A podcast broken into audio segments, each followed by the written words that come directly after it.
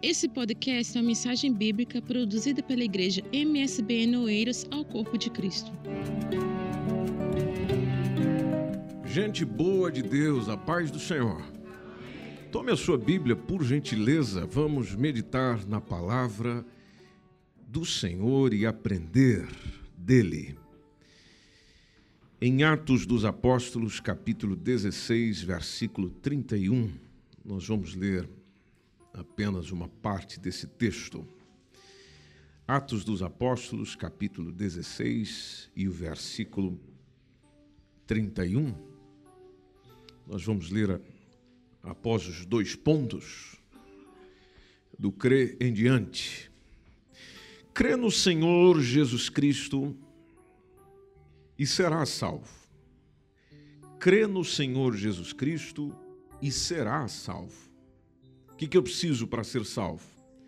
Crê no Senhor Jesus Cristo e será salvo. A boa notícia é que essa salvação não precisa parar em você. É tu e a tua casa. Amém. Tome seu assento, por favor.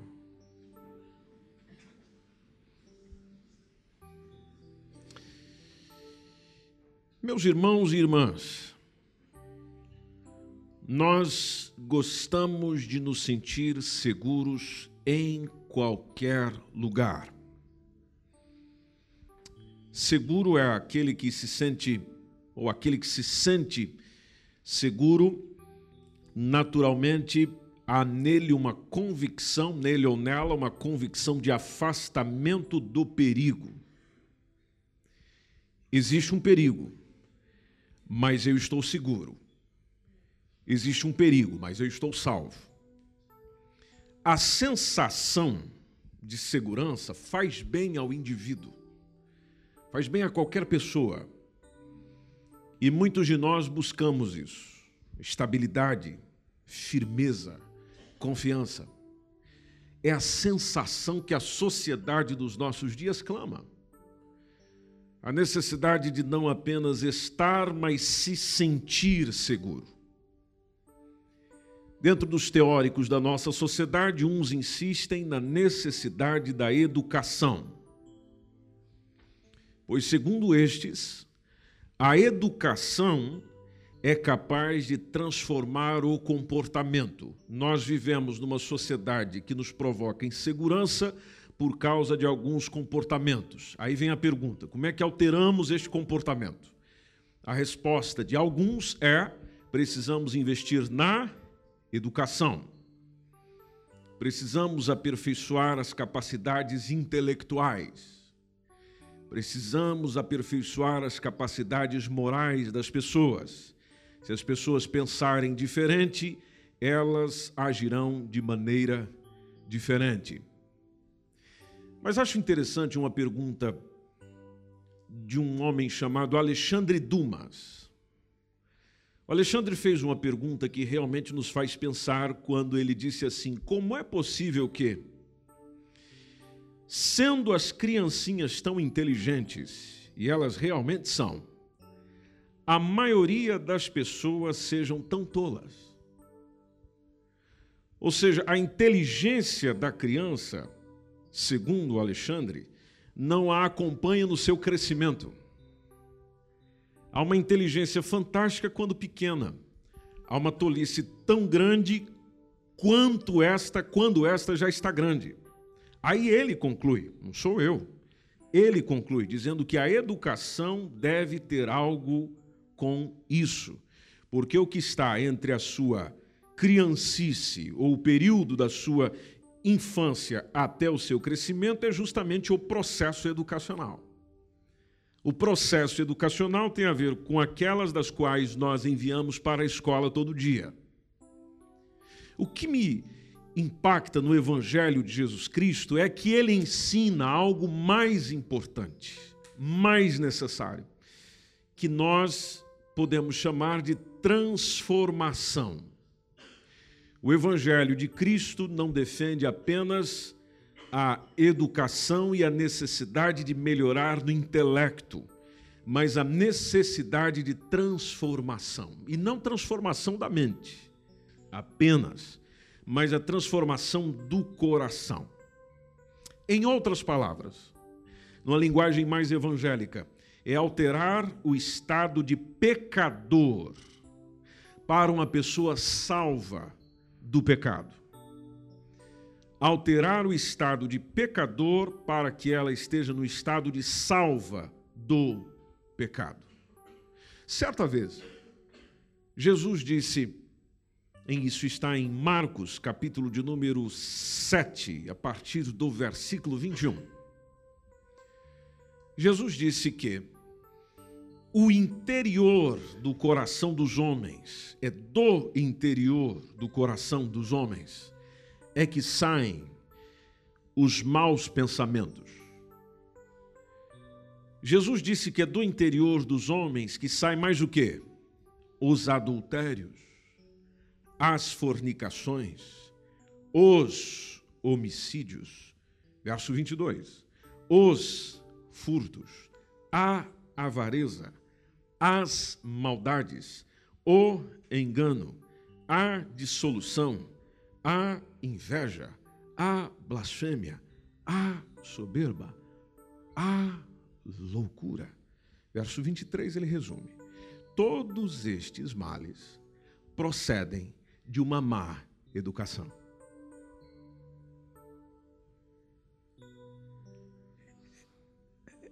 É, é isso?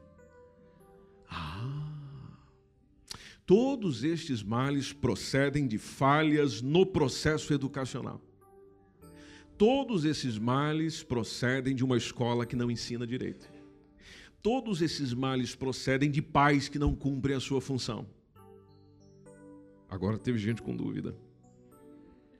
Jesus disse que todos esses males procedem de dentro.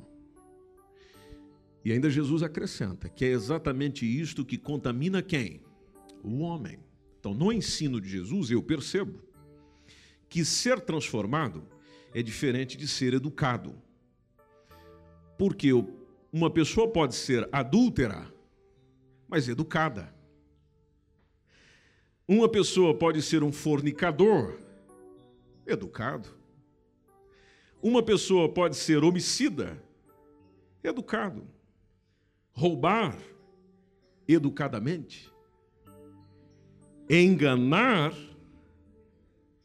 educadamente, ter inveja de maneira educada, ser um soberbo educado. Mas o transformado nunca será isto. Ou melhor, poderá ter sido isto, mas não será depois do evento transformador na sua vida. O transformado é totalmente diferente do que ele era. O educado ainda é o que era, só que agora de maneira civilizada. O transformado age em tudo naturalmente, porque ele é aquilo. Já o educado não. O educado age segundo as convenções sociais. Uns dizem que é preciso educar para transformar. Intelectualmente faz todo sentido. Em parte, mas não no todo do ser humano.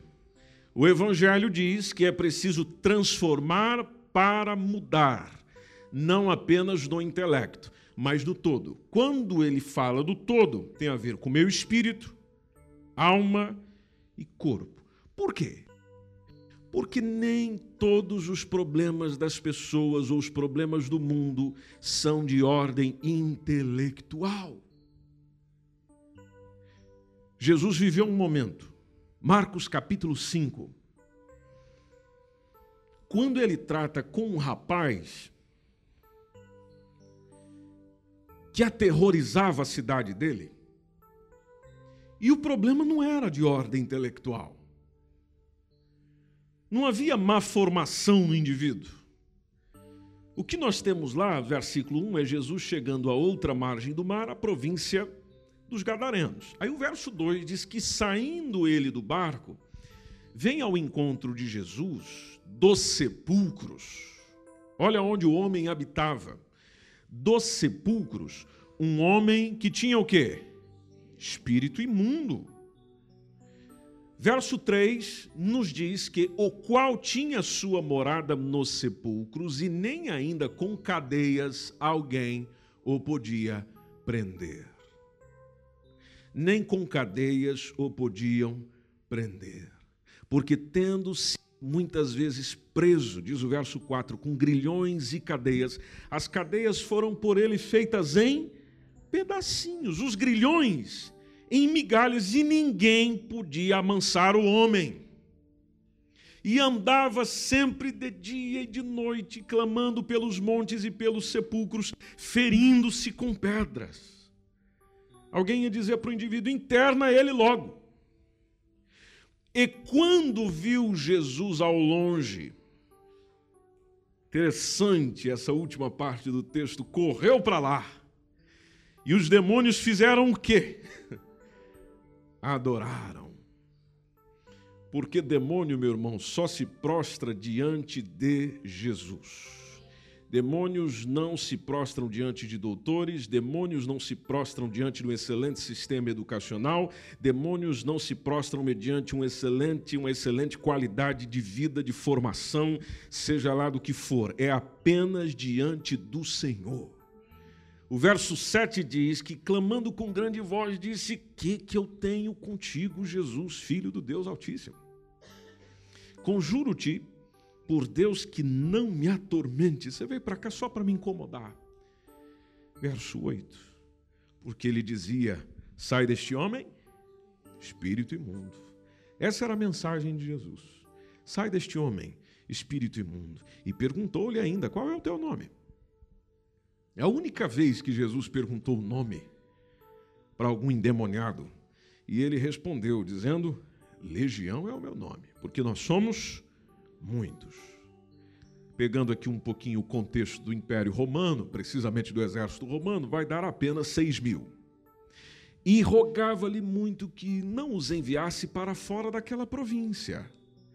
E andava ali pastando no monte uma grande manada de porcos. E todos aqueles demônios lhe rogaram, dizendo: Manda-nos para aqueles porcos para que entremos neles. E ainda Jesus permitiu, diz o verso 13. E saindo aqueles espíritos imundos, entraram nos porcos, a manada se precipitou por um despenhadeiro no mar. Eram quase dois mil porcos, afogou-se no mar. Os que apacentavam os porcos fugiram, começaram a anunciar na cidade e nos campos. Saíram muitos a ver o que era aquilo que lhe tinha acontecido. Foram ter com Jesus, viram o endemoniado que tivera a legião, assentado, vestidinho, perfeito juízo, educado. Comportamento totalmente diferente. Aí o que, que aconteceu? Opa! Temeram. E os que aquilo tinham visto contaram-lhes o que acontecera ao endemoniado e acerca dos porcos e começaram a rogar a Jesus: Fica aqui conosco, é tão bom ter a sua presença aqui. Nós realmente precisávamos de algo que transformasse a nossa cidade. É isso?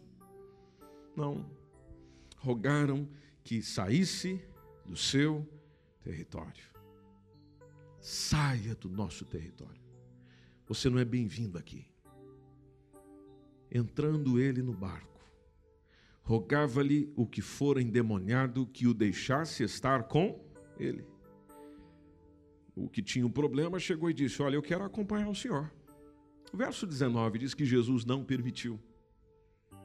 Apenas disse a ele: Vai para a tua casa, para os teus, anuncia-lhes quão grandes coisas o Senhor te fez e como teve misericórdia de ti, porque tem coisas que quem faz é apenas o Senhor, na misericórdia que ele tem por nós. E o verso 20 diz que ele foi, começou a anunciar lá em Decápolis quão grandes coisas Jesus lhe fizera e todos se maravilharam porque a salvação gera transformação. É a salvação em Cristo que retira o homem da perdição. O texto que nós lemos de, de, de, Atos dos Apóstolos, ele foi escrito pelo evangelista Lucas. No contexto, ele está a narrar a transformação que foi operada pelo Evangelho no lar do carcereiro de Filipos. Ele que era responsável pela guarda de Paulo e Silas, era um zeloso funcionário público, ele foi profundamente tocado pelo testemunho daqueles missionários que, mesmo presos, ainda oravam e cantavam ao Senhor, e quando de repente acontece um terremoto que abalou os alicerces do cárcere, ele, tomado pelo medo, pergunta aos apóstolos aquilo que nós pensamos um pouquinho antes: Senhores, o que é necessário que eu faça para me salvar? Aí a resposta de Paulo e Silas foi: crê no Senhor Jesus Cristo crê no Senhor Jesus Cristo e será salvo, tu e a tua casa, porque aquilo que acontecer com você vai atingir a sua família. Foi a mesma coisa com o endemoniado de Gadara. Eu quero ir com o Senhor. Não, você vai ter com a tua família. Porque a sua família precisa ser impactada pela transformação que você teve. Você quer que a sua família seja apenas educada ou totalmente transformada? Você quer que as pessoas que estão ao seu redor sejam educadas ou transformadas? Se a sua resposta é eu quero que sejam transformadas assim como eu estou sendo, então o problema, meu irmão, não é no intelecto, o problema é no coração. É no coração que tudo acontece. Por isso que é no coração que a crença começa. Quando se fala da salvação em Cristo Jesus, esse processo inicia no coração, internamente, dentro. Romanos 10 e 10. O apóstolo Paulo deixou isso claríssimo e a palavra de Deus nos revela. Visto que com o coração, perceba que está logo no início do texto, visto que com o coração se crê, com o coração se crê para a justiça. E a boca, onde é que fica? Bom, com a boca se faz confissão. Com a boca se faz confissão para a salvação. Por que que tudo deve começar no coração? Simplesmente porque a palavra do Senhor nos diz em Jeremias 17:9 que enganoso é o coração enganoso é o coração. E ainda Jeremias diz: mais do que todas as coisas. E perverso. Como é que você confia numa pessoa que te engana? Como é que você cria uma relação de confiança com uma pessoa perversa, iníqua, injusta? Fica difícil. Pois bem, o Evangelho chama essa pessoa que está sendo enganada, perversa, iníqua, não de outro, mas de você. Por isso que você se engana o tempo todo. Já percebeu isso? E se enganando, você tenta ainda resolver o problema com mais alto engano ainda. Porque o coração é enganoso. Por isso que não devemos confiar em nós próprios. Maldito o homem que confia. O pessoal gosta de utilizar esse texto olhando para o outro. Não, não, não, não, não, não, não, não, A partir de hoje você vira esse dedão para você. Maldito sou eu se confiar em. Porque nem eu sou digno da minha confiança. Mas há uma solução para isso. Você não precisa ficar desesperado. A solução é nós nos voltarmos para quem quer tirar esse engano com a verdade. Conhecendo a verdade, a verdade vai nos libertando. O Filho nos libertando, verdadeiramente seremos livres. Sendo livres, você conhece a verdadeira liberdade. Conhecendo a verdadeira liberdade, você tem vida com abundância. Tendo vida com abundância, você conhece o que é felicidade. Conhecendo que é felicidade, você não precisa de absolutamente mais nada, porque encontrou tudo aquilo que durante anos você veio buscando, pedindo, implorando em alguém ou em alguma coisa, no qual simplesmente se resume em alguém que te libertou, e o nome dele é Jesus Cristo. Jesus Cristo te conhece como ninguém, melhor do que o teu marido, melhor do que a tua mulher, melhor do que os teus filhos. Você, pai e mãe, diz: Eu conheço os meus filhos como ninguém. Engano seu.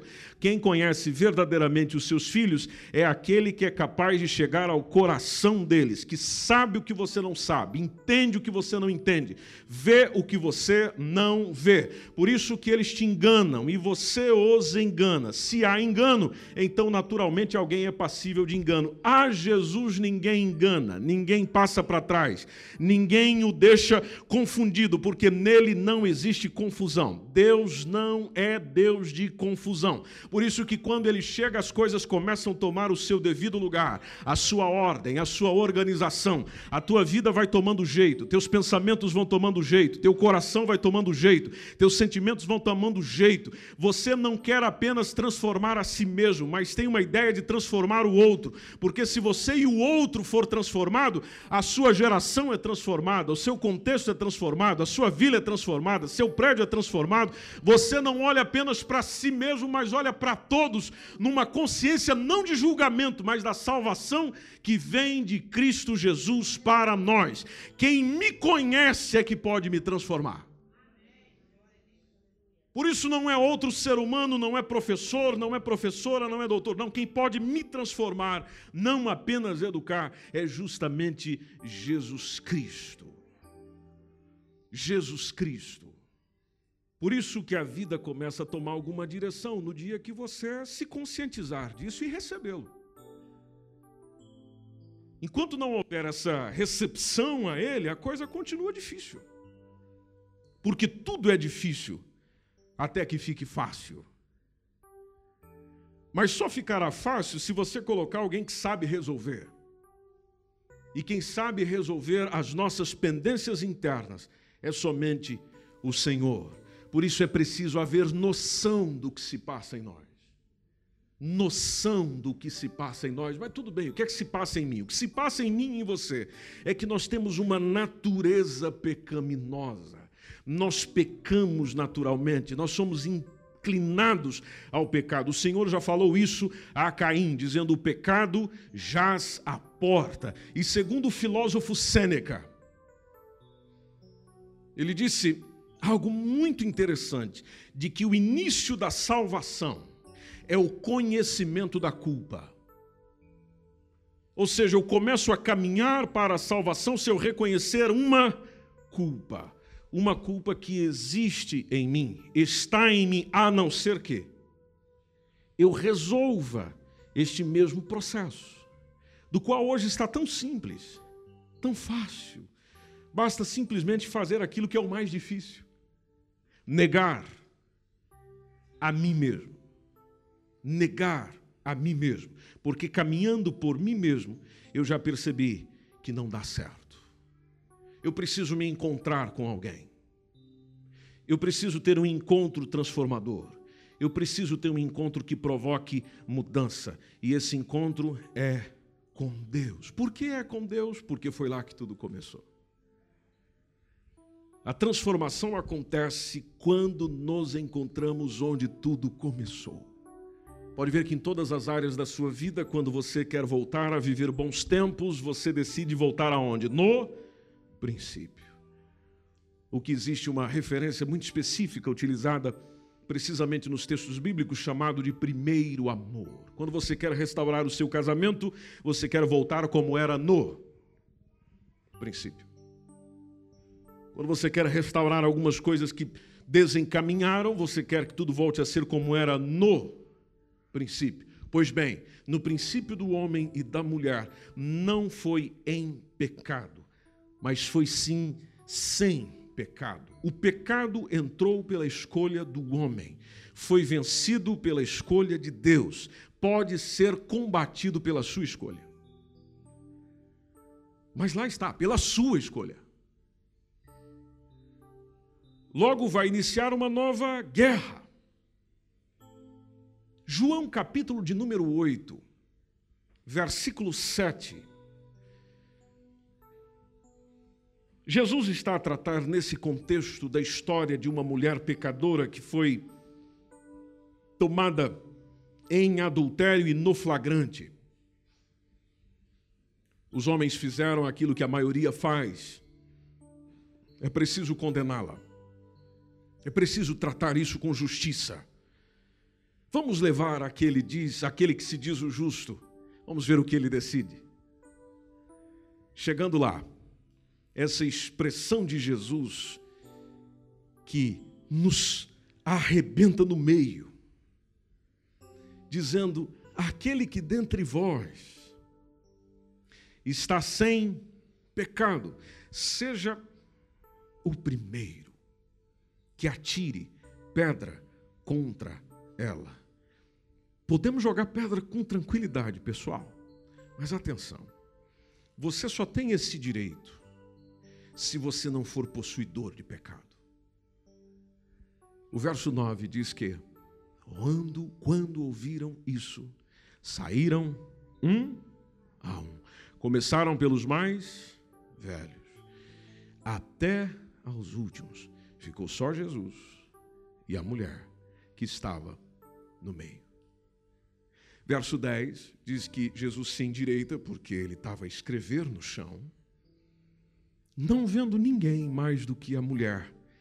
Ele simplesmente pergunta para a mulher: Mulher, onde estão aqueles teus acusadores? Ninguém te condenou. E ela disse: Ninguém, Senhor.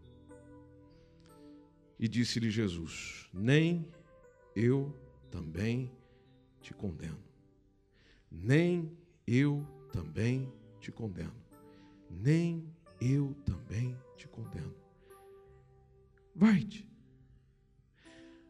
Mas faz algo diferente agora. Aproveita a oportunidade. Vai e não peques mais. Jesus queria a transformação dela, a mudança completa nela. Para a transformação acontecer, é preciso trocar de comando.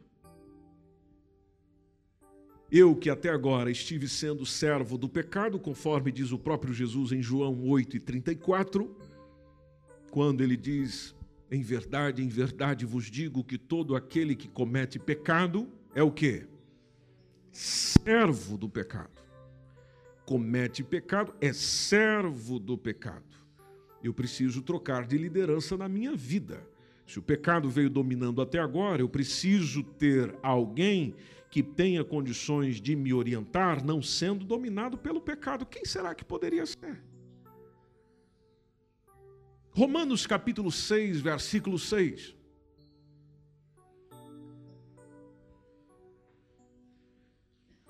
Apóstolo Paulo escreveu assim: sabendo isso, que o nosso velho homem foi com ele crucificado. E aqui basta você lembrar de que, para que eu tivesse domínio sobre isto, alguém pagou um preço pelo meu pecado. Alguém pagou a dívida do meu pecado. Então ele diz que o nosso velho homem foi com ele crucificado para que o corpo do pecado seja desfeito, a fim de que, olha o propósito final, a fim de que não sirvamos mais ao pecado. A fim de que, ou seja, ele fez o que fez a fim de que não sirvamos mais ao pecado. Por isso que o verso 12 do mesmo capítulo 6. Porém, no verso 12, a recomendação é: não reine, portanto, o pecado em vosso corpo mortal, para lhe obedecerdes em suas concupiscências, ou em vossos desejos, em vossas vontades. Verso 14 porque o pecado não terá domínio sobre vós. Por quê? Porque nós não estamos mais debaixo da lei, mas debaixo da graça. Quem me trouxe esse privilégio? Jesus Cristo. Quando foi anunciado sobre ele em Mateus capítulo 1, versículo 21, o texto diz, na mensagem exposta no texto. Ele, quando fala aqui do nascimento do Senhor, e ela dará a luz a um filho, e lhe porás o nome de Jesus. Ele vem com uma missão. Que missão é essa? Porque ele salvará o seu povo dos seus pecados. Evangelho segundo Lucas, capítulo 1, versículo 77. Quando ainda fala da sua missão, diz o texto: para dar ao seu povo conhecimento da salvação. Esse era o propósito dele, para dar ao seu povo conhecimento da salvação, na remissão dos seus pecados quando ele já estava a exercer a sua missão, Mateus capítulo 9, versículo 13. Jesus, ao ensinar os seus discípulos ou as pessoas que estavam perto, ele disse: Ide, porém, e aprendei o que significa misericórdia quero e não sacrifício. Aí ele fala da sua missão, porque eu não vim para chamar os justos, mas quem? os pecadores. Para permanecerem pecadores? Não. Para que haja transformação. E a transformação começa no arrependimento. Por isso que ele veio chamar os pecadores ao arrependimento, à mudança, à metanoia, à mudança de mente. Romanos capítulo 8, versículo 2. Romanos capítulo 8, versículo 2. A boa notícia para nós começarmos bem essa semana é quando o apóstolo Paulo disse: Porque a lei do Espírito de vida, e ele diz: Em quem? Em Cristo Jesus, me livrou. Ah, eu quero ser livre. Pois é, Jesus Cristo me livrou da lei, do pecado e da morte. O domínio que o pecado tinha em mim, que naturalmente produz morte, seja morte física, seja morte espiritual, seja morte eterna, Jesus Cristo me livrou. Jesus Cristo me livrou. Agora, para eu poder dizer isso, eu preciso recebê-lo, crer, crer nele. Isso começa no meu coração e naturalmente serei salvo. Não são os sãos que necessitam de médico.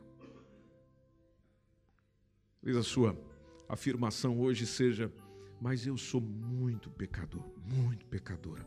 Sabe, eu, eu, eu ainda não venho a Jesus, eu, eu ainda não, não recebi Ele como meu único e suficiente Salvador, porque é, é, tem algumas coisas que eu preciso resolver. Ah, ok. Pois é, você não vai resolver enquanto não vir ter com Ele. Se é a mesma coisa de eu estou doente, eu estou cheio de dores, mas eu só vou no médico depois que as dores passar. Ó, eu estou precisando ser operado. Há uma circunstância no meu corpo que precisa de uma intervenção cirúrgica, mas eu só vou quando eu já estiver curado. É a mesma coisa. Não. Para você encontrar cura, salvação, libertação, mudança, é preciso encontrar com Jesus. Ele não veio para quem está são, ele veio para quem está doente. Eu não vim chamar os justos, eu vim chamar os pecadores. Essa transformação pode começar hoje na sua vida, mas a transformação começa quando você decide.